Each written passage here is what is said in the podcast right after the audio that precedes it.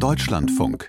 Sport am Morgen zu den Spielen am Sonntag in der Fußball-Bundesliga der Männer. Christina Hövelanz aus der Sportredaktion im Studio. Das letzte Spiel des Spieltages hieß Augsburg gegen Freiburg. Wie ist der 2 zu 1 Heimsieg der Augsburger einzuordnen?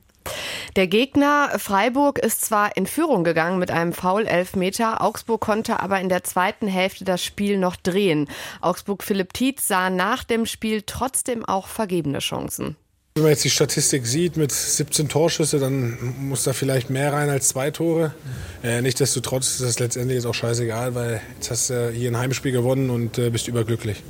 Ja, und den Gegnern, den Freiburgern fehlte offensichtlich die Kraft. Sie mussten erst am Donnerstag, also drei Tage vorher, in der Europa League gegen Lens über 120 Minuten gehen. Heimsieg für die Augsburger gegen Freiburg also.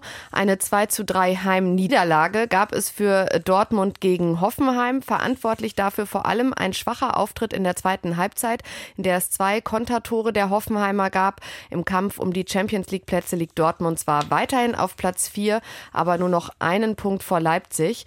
Und dann haben wir noch ein drittes Sonntagsspiel von gestern. Frankfurt konnte zu Hause mit einem späten Ausgleich zum 2 zu 2 gegen Wolfsburg in der Nachspielzeit einen Punkt holen.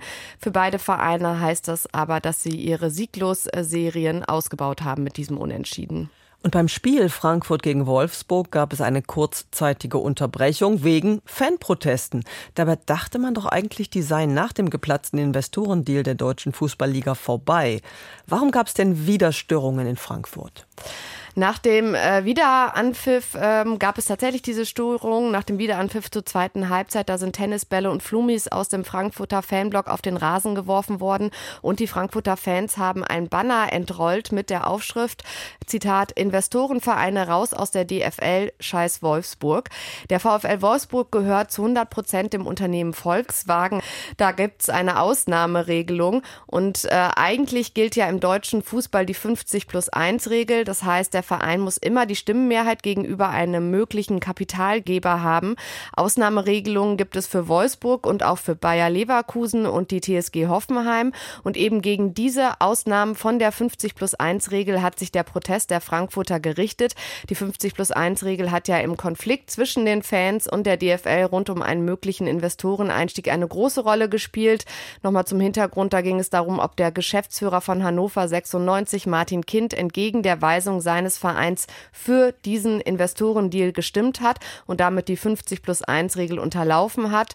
Und obwohl der Einstieg eines Investors ja jetzt in der vergangenen Woche dann doch von der DFL abgeblasen wurde, die Bedeutung von 50 plus 1, die hat in den Stadien am Wochenende eine Rolle gespielt, nicht nur in Frankfurt, auch zum Beispiel in Dortmund. Da hieß es auf einem Banner der Fans, 50 plus 1 ist das Fundament unseres Sports.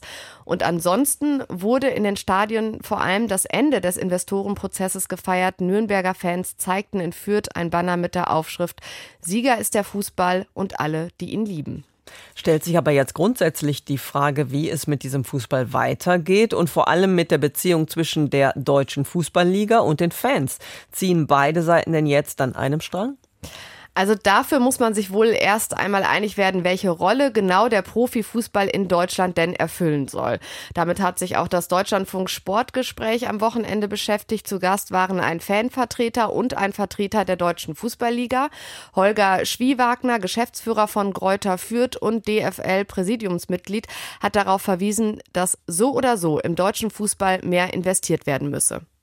Es geht doch auch darum, dass digitale Erlebnis, die Angebote im Netz einfach zu verbessern, den Zeitgeist auch ein Stück weit anzupassen und natürlich auch über die Grenzen von Deutschland hinaus zu verbreiten. Schwie-Wagner hat aber auch internationale Wettbewerbsfähigkeit äh, gefordert und dem wiederum wollte Dario Minden von der Fanvereinigung Unsere Kurve nicht alles untergeordnet wissen. Solange der Fußball diese Kraft hat, Woche für Woche die großen Stadien dieser Republik zu füllen, solange ist er eigentlich auch konkurrenzfähig. Und wenn man das aufs Spiel setzt und da vielleicht was in die Brüche geht, dann kann man vielleicht alles verlieren. Und das ganze Sportgespräch gibt es online bei uns und in der DLF Audiothek App. Vielen Dank für den Sport an Christina Hövelhans.